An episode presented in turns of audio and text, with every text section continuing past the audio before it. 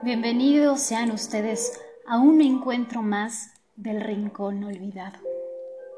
Desempolvemos y recordemos a una gran escritora, ensayista, filósofa, poeta, Virginia Woolf. Con el tema de hoy, las mujeres en la poesía. Túmbate en el sofá y disfruta de una parcela del mundo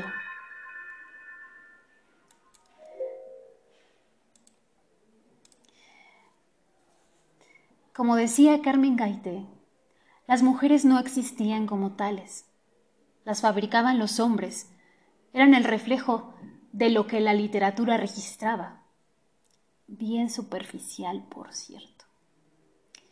Y bien, pues empezamos con esta frase acotada y un poco indagando hacia la reflexión de lo que para nosotros pueda parecer un buen tema descubriendo la poesía en la mujer y particularmente con Virginia Woolf. Hablar de ella un poco para contextualizar por qué tan aclamada, por qué tan más viva que nunca en distintas teorías eh, últimas en esta, en esta era y por supuesto hablar de un par de escritos, mencionarlos quiero decir, para por supuesto que puedas adentrarte a ellos con más detenimiento y pueda ser gratificante este recorrido que vamos a hacer juntos. Bien, pues, novelista y crítica británica cuya técnica de monólogo interior y un estilo particularmente poético se consideran una de las mayores contribuciones importantísimas para la novela moderna, para el último siglo. Adeline Virginia Stephen, hija del biógrafo y filósofo Leslie Stephen, nació en Londres y estudió en casa. Este es un dato muy importante, ya que era una prolífera intelectual bajo el aprendizaje autodidacta y bajo el apasionante mundo de las letras. Bien, pues ella inauguró una pequeña editorial, pero no por pequeña, eh, quiero decir que es insignificante, sino que una, una editorial que contribuyó a grandes invenciones, como lo fue las primeras traducciones, en inglés del de, eh, doctor Sigmund Freud. Y bueno, esto por supuesto dio mucha proliferación a, sus, a sus escritos ya que fue una mujer que decidió escribir libremente, sin restricciones, como en, como, eh, en otros casos no fue así, eh, con otras autoras también prolíferas, pero bien. Pues entre sus primeras novelas se encuentra, en 1915, Un fin de viaje, Noche y día, El cuarto de Jacob, y bueno, pone en manifiesto ampliar las perspectivas de la novela más allá de un mero acto descriptivo o narrativo, ya que enuncia, por supuesto, siempre imágenes, símbolos, referencias que tienen que ver con el ser, con lo oncológico, con la pregunta ¿qué es un hombre y qué es una mujer? Perteneció, por supuesto, al conocido grupo Bloomsbury y bueno, es un grupo que, eh, de intelectuales que vivió eh, en Londres y pues destacan muchos datos interesantes que aportan hoy en día grandes teorías de eh, contemporáneas. Los ideales, como encontramos en este grupo de amigos intelectuales y en el que Virginia Wood, por supuesto, escribió también a partir de las vivencias que tenía con esos amigos este, jóvenes intelectuales y ellos propiamente pertenecieron a, escuelas, eran gente que, acudía a la universidad, pero que eh, se dedicaban, por supuesto, a la parte facultativa crítica de la época. Y, eh, bueno, digamos, dentro de los ideales que se encuentran era la amistad, la igualdad entre sexos, eh, la apreciación al arte y fueron grandes precursores de movimientos eh, sociales en, ese, en esa época, la homosexualidad y la bisexualidad entre ese círculo pequeño estaba bien visto y más allá ah, de ello, hablar de ello y por supuesto redignificando esa, esos ideales con la perspectiva crítica intelectual de aquella época, con ese gran rigor eh, que ahora hoy en día hay muchas teorías y bastantes eh, enunciaciones que datan desde aquella época y que se destaca, por supuesto, una precursora feminista actualmente, pues Virginia Woolf. Es interesante, acabo de leer un par de citas respecto a que Virginia eh, está más viva que nunca. Está más viva que nunca en textos, en, en películas, en citas, incluso en, obviamente eh, como trinchera y como abanderamiento de ideales sumamente importantes y que hoy en día hay que, hay que atesorar, pero hay que también adentrarse a la biografía, a leer su propia voz a través de los ensayos y a través de sus novelas. Uno de sus ensayos eh, que habla acerca de justamente este tema, de la literatura y la mujer, en una habitación propia. Particularmente, entre otros relatos y cartas escritas, se encontraron más de 30 cuadernos y manuscritos. Y bien, pues yo aquí dándoles y aportándoles una pequeña introducción acerca de Virginia Woolf, de la gran Virginia Woolf, que, eh, digamos, ella decía y enunciaba como una pregunta de ¿temes al lobo feroz?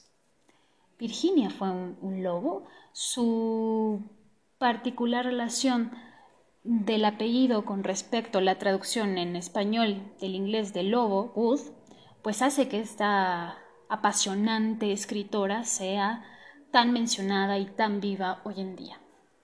Bien, pues eh, vamos a dar un poco paso a las reflexiones y por supuesto a leer un par de letras que a través de mí tú escucharás, pero te invito a que puedas leer con tu propia voz a esta gran autora.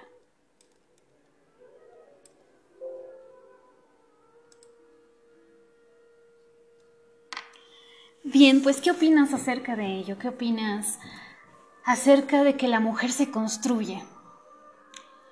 Los seres hablantes se construyen por palabras, en ellas, pues indispensablemente se crean estereotipos de roles que se asignan a lo largo de muchos años y que es un conjunto, yo lo llamo así y lo escribí así, entre, entre la antropología, la historia y el sentido del ser, ¿no? el sentido oncológico. Si bien enfocándonos a través de la construcción que ha tenido la mujer en la poesía, ¿Y por qué no decir y manifestar o hablar acerca del hombre en la poesía? Que digamos que ha tenido la mujer que construirse y de construirse, por supuesto, en esta época, bajo quitar, eh, yo lo llamo despojarse de semblantes, despojarse de, la, de las miradas, eh, de la mirada social que ha tenido mucho peso, por supuesto, hoy en día, el que el que la mujer se consiga una voz, pero esa voz desde, un punto colectivo. Bien, no quiero atiborrarte tanto de ideas y quiero organizar un poco más eh, esta transmisión. Atreverme a hacerlo me cuesta trabajo como el que a cualquier mujer o a cualquier hombre incluso se le puede dificultar hilar ideas y traducirlas y mencionarlas. Bien, pues bueno, hay un pasaje bíblico que lo menciono aquí, no para, para contrastar un tanto las épocas, sino más bien para, para llegar a la reflexión y al punto. Em, Salomón dijo la siguiente frase el amor es un símbolo de la verdad. Dice que la sabiduría hace al sabio. ¿Podemos asegurarnos de este hecho? Ya sé que si bien da por sentado que depende de quién lo dice y también qué poder tiene para hablar sobre ello, vamos a poner un ejemplo, vamos a ponerlo en contexto de la anécdota siguiente. Cuenta la historia de que un rey tenía que decidir y tenía el poder de hacerlo sobre el destino de un niño, ya que dos mujeres se acercaron y le mm, pidieron que decidiera, que tomara esa decisión por ellas, porque ellas decían que eh, pues era su hijo, ambas. Evidentemente el niño no puede tener dos madres, sí, en el sentido simbólico, pero en ese momento ellas querían poseerlo, ellas querían tenerlo, adoptarlo, y decían y perjuraban que eran pues sus madres biológicas, pero a lo cual pues el rey tenía de una manera, eh, desde un poder, desde un lugar que decidir. Y él dijo, que lo maten. Y una de las mujeres cabalmente desistió y prefirió que pues la otra mujer se lo quedara. Para lo cual, para lo cual este rey, pues bueno, se lo entregó a la verdadera madre del niño. No adentrándonos en esta, en esta situación y no teniendo bastantes detalles de, de este relato, pero lo que quiero llegar, al punto que quiero llegar es que pues este relato da por hecho el valor de una madre, el niño y una espada, que digamos hay alguien que decide sobre eso y es digamos la ley, las leyes, pero en el sentido figurativo la representación de lo que ha sido el hombre, poder de, de decisión en el sentido de que es alguien que decide, que toma, que toma al respecto cabalmente las, la historia y la, la hace suya, lo dice, en fin. Pero ¿qué poder necesitan las mujeres para que se les reconozca como sabias y como autoras y autorizándose a escribir de la vida de la misma feminidad? Hablar de las mujeres y la poesía, incluso eh, enunciando ya en otro capítulo anterior que el arte es femenino y la poesía es, es sublime. Pero hay algo que se contrapone y que Virginia Woolf lo llega a poner en uno de sus ensayos y lo enuncia así, como que una mujer culta o una mujer intelectual no es femenina. Es algo, una especie distinta, porque los femeninos se contrapone con, con aquello. Pero bueno, esa es una de las reflexiones que sería bastante interesante acudir a leer los textos de Virginia Woolf.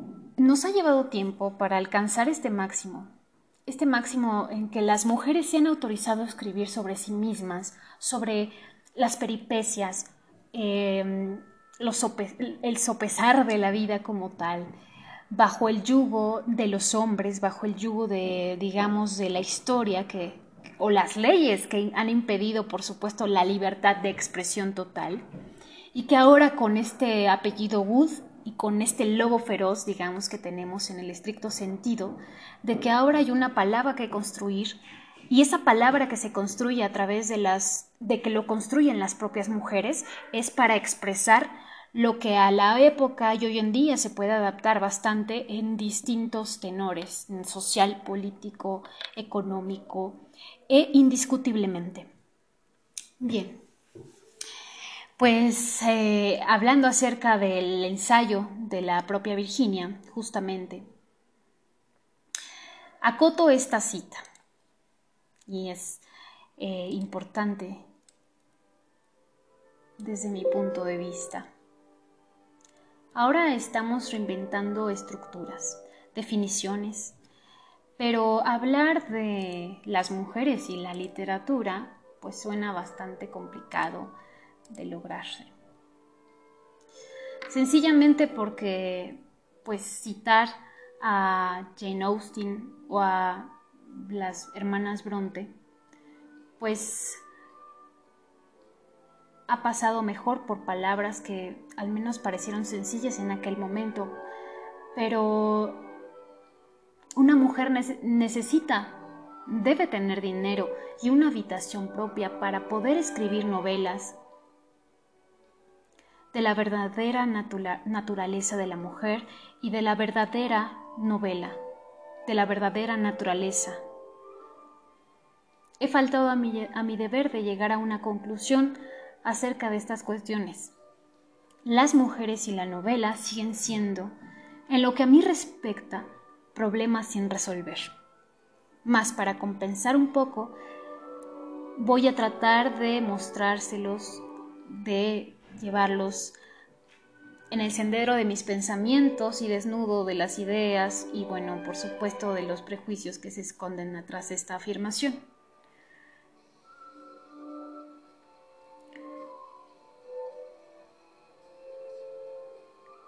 Un poco hay que delucidar que hablar de las mujeres para acotarlo en, grandes, en pocas palabras, quiero decir, es que tal vez la problematización de la mujer sea la problematización un poco de la civilización ahora.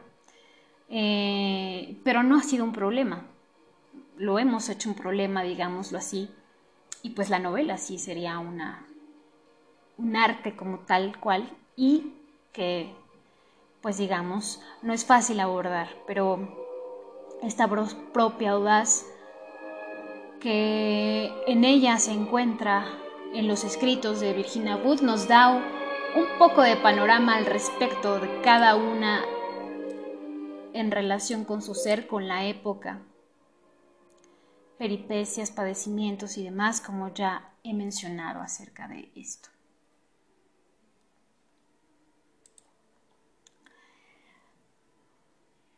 Bueno, pues defendió los derechos de la mujer. Su correspondencia en los diarios publicados son valiosísimos. Y antes de llegar al desenlace de Virginia Wood, por supuesto,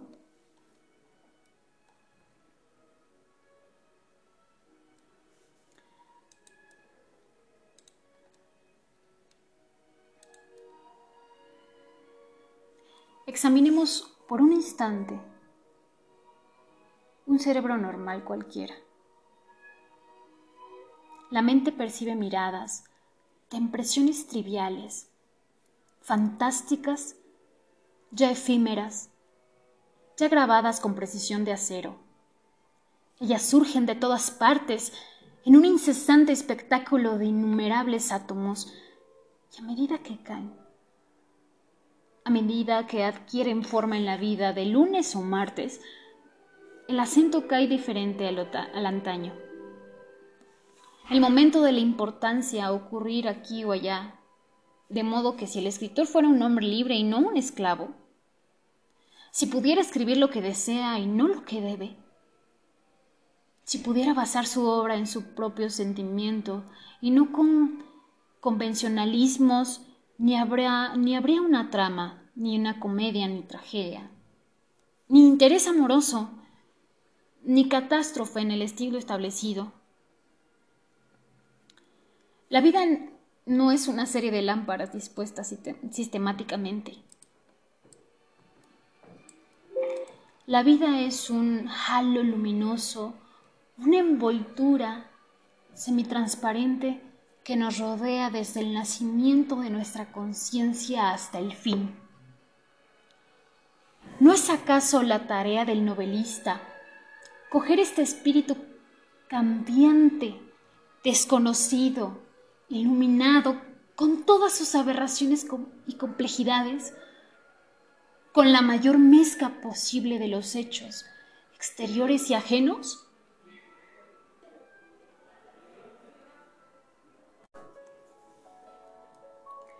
Pues bien, nadie escatima de la, de la grandeza de Virginia Wood. Unánimemente, unánimemente, se ha reconocido a esta notable escritora, más aún con su muerte, y citada en muchos textos actuales, en momentos que la Inglaterra no soportaba con toda la catástrofe que se venía de la guerra, Virginia pudo expresar su estilo, su propio estilo, incomparable la belleza, la angustia del ser humano, la esencia misma del ser, inmutable, intangible. Recordada incluso por los últimos poetas de nuestros tiempos más grandes, Shelley, Shakespeare. Y también, por supuesto, ensayista, como el más importante Sigmund Freud. Este dato curioso de que publicó, publicó fue la primera traducción inglesa eh, en, su propia editorial de las obras de Freud es bastante interesante para mí. Para mí. y espero que también para ti. Bueno, digamos, son datos importantes que dan mucha notoriedad para ver cómo se relaciona y cómo vive un poco, este, o cómo, se, cómo, se, cómo surgen las ideas. Porque un, un novelista, un teórico, un poeta, un artista, pintor, eh, dibujante, etcétera, es también hijo de su época y también de lo que vive y convive con él, las ideas que, hay en la atmósfera, en el aire. Y bueno, pues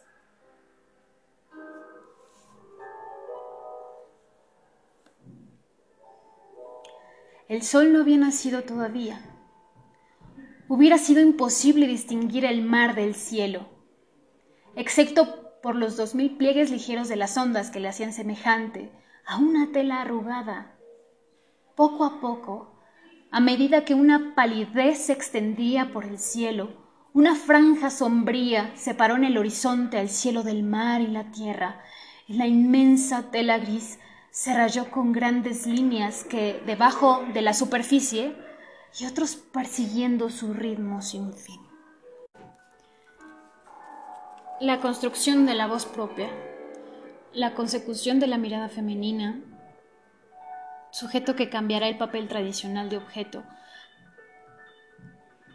y siendo este el paso importantísimo para convertirse en un sujeto, un cambio epistemológico muy importante para el siglo XX.